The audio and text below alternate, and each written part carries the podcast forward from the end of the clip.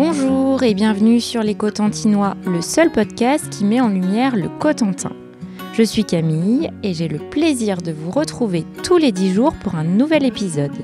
Ensemble, nous découvrirons le patrimoine local et nous partirons à la rencontre des professionnels inspirants du Cotentin.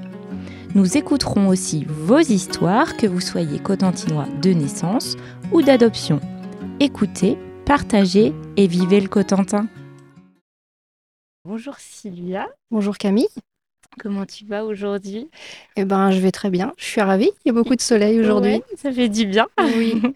Est-ce que pour commencer, tu peux un peu te présenter et nous dire si tu es cotentinoise euh, de naissance ou, d'adoption? Je m'appelle Sylvia, j'ai 41 ans et euh, je ne suis pas cotentinoise de naissance. À base, euh, je suis née dans l'Eure où j'ai voilà, j'ai grandi, j'ai fait mes études et après mes études quand euh, j'ai eu mon, diplôme euh, d'ingénieur, je cherchais du travail et j'ai trouvé un poste sur Cherbourg. Donc voilà, ni une ni deux, je suis arrivée sur Cherbourg et j'ai découvert la ville euh, magnifique. Plus en arrivant de la glacerie, on descend là, on a vu sur tout le port. Il faisait beau ce jour-là en plus, donc voilà, c'était. On garde un bon souvenir. Ouais, ouais, ouais, tout à fait. Et donc aujourd'hui, on va parler notamment de ta passion pour les abeilles. D'où elle est venue cette passion? Alors, cette passion, remonte à 5-6 ans où, enfin, même plus jeune, je m'intéressais plus, on va dire, au, cas des fourmis qui sont, qui sont des insectes qui vivent en colonie sous terre. Et, et bon, évidemment, c'est pas évident à observer. Et en faisant quelques recherches, je me suis orientée vers les abeilles qui vivent aussi en colonie et euh, là c'est un peu plus facile de les observer quand, euh, quand on a une ruche chez soi. Quand j'ai commencé à m'intéresser, je m'attendais pas à découvrir en fait euh, la façon dont, une colonie se gère, comment, comment ça évolue dans le temps et, et ouais, c'est un, un, un, univers vraiment passionnant. Donc maintenant, toi, tu as ton propre rucher. Est-ce que tu peux un peu nous le décrire euh? Alors, mon rucher, euh, je l'ai constitué en 2019.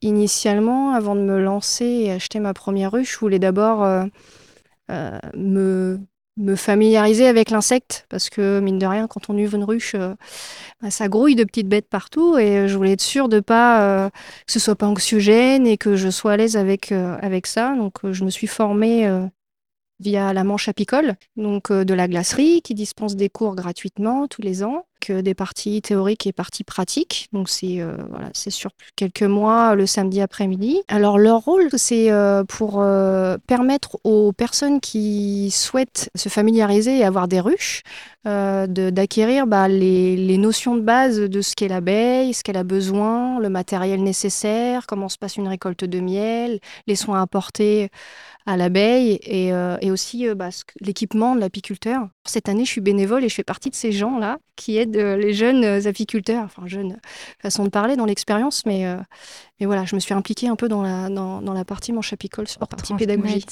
voilà, c'est ça. Tout ce que tu as eu la chance d'apprendre. Exactement. Après, l'apprentissage se fait aussi beaucoup par le biais des lectures et puis par l'expérience acquise. Toi, une fois que tu as fait cette formation, tu as quoi? Tu as acheté ta première ruche? Oui, en fait, j'ai acheté ma première ruche euh, et euh, j'ai pris contact avec un apiculteur euh, du coin pour, pour savoir si c'était possible d'avoir un essaim un essaim d'abeilles où euh, je, lui ai, euh, je lui ai transmis ma ruche et quand euh, il y a eu la période des essaimages, il a récupéré un essaim, il a intégré l'essaim dans ma ruche et ça m'a permis d'avoir ma première colonie j'ai refait ça quelques mois après pour avoir voilà, ma première année, mes deux premières ruches à la maison.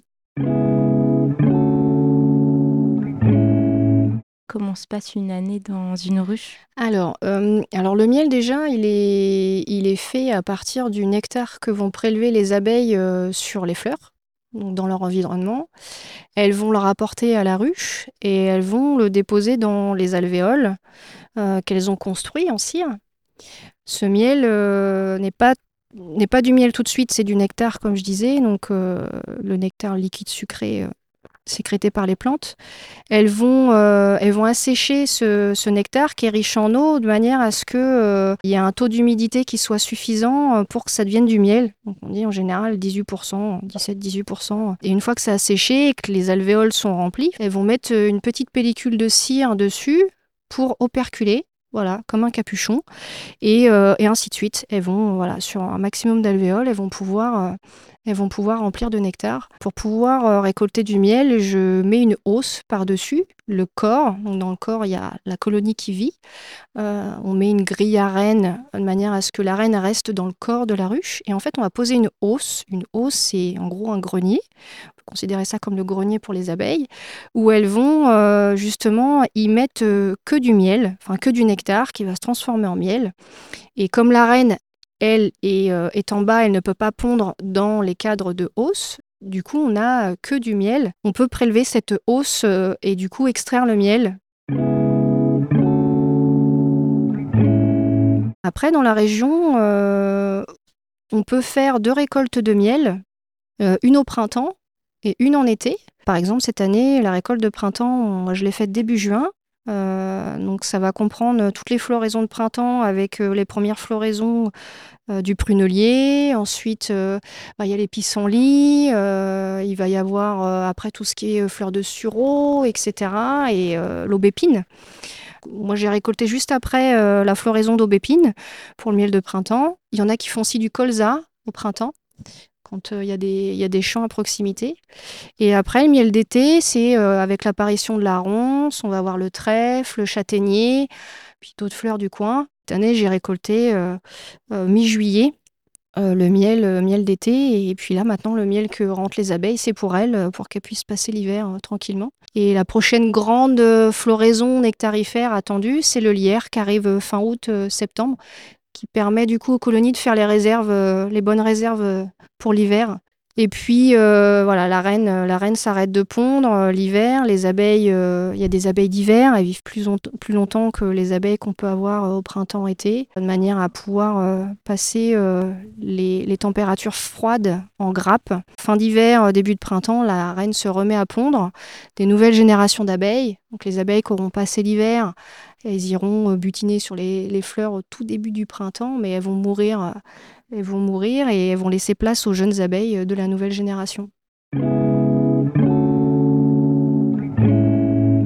Alors, on, voit souvent autour de nous ou dans le commerce deux grands types de miel, les miels plutôt très liquides et des miels un peu plus crémeux. C'est quoi qui fait cette différence dans le miel? Dès quand on extrait le miel, il est liquide. Et naturellement, le miel, il va se cristalliser. Le temps qu'il va mettre pour se cristalliser va dépendre de la nature des fleurs qui auront été butinées. C'est une transformation naturelle du miel.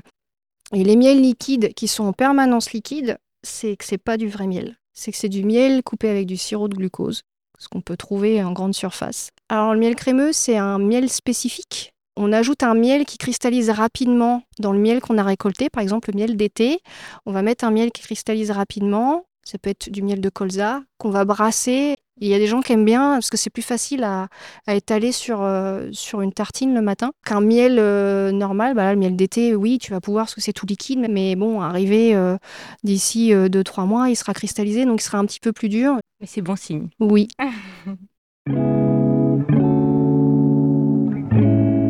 Est-ce que tu pourrais nous partager soit un endroit, une bonne adresse, une balade que tu aimes bien dans le Cotentin? Eh bien, euh, déjà, le, Cotentin, ça reste une, très belle région. Donc, euh, il y a quelques temps, au début, quand on est arrivé avec mon conjoint, on, faisait pas mal de randonnées. Donc, ça nous a permis de découvrir aussi bien le côté de la Hague, donc tout ce qui est euh, euh, sentiers de randonnée, aussi euh, du côté du Val de Serre et aussi bah, des randonnées dans le bocage. Et sinon, dernièrement, j'ai découvert une balade sur les marais, les marais du Cotentin, le batelier du Cotentin, qui est chouette à faire. Il y a une bonne animation, on apprend plein de choses sur l'histoire locale et puis aussi sur la faune et la flore. Et, et ouais, ça c'était chouette. Merci pour votre écoute. Si vous avez aimé cet épisode, envoyez-moi un message pour me partager vos retours. Parlez-en sur les réseaux et dans la vraie vie. Les Cotentinois, c'est un média positif et local qui met en lumière le Cotentin. On se retrouve sur Instagram, Facebook et sur le site internet lescotentinois.fr pour partager ensemble des idées de sortie, des bonnes adresses locales et beaucoup d'informations positives sur le Cotentin. À bientôt!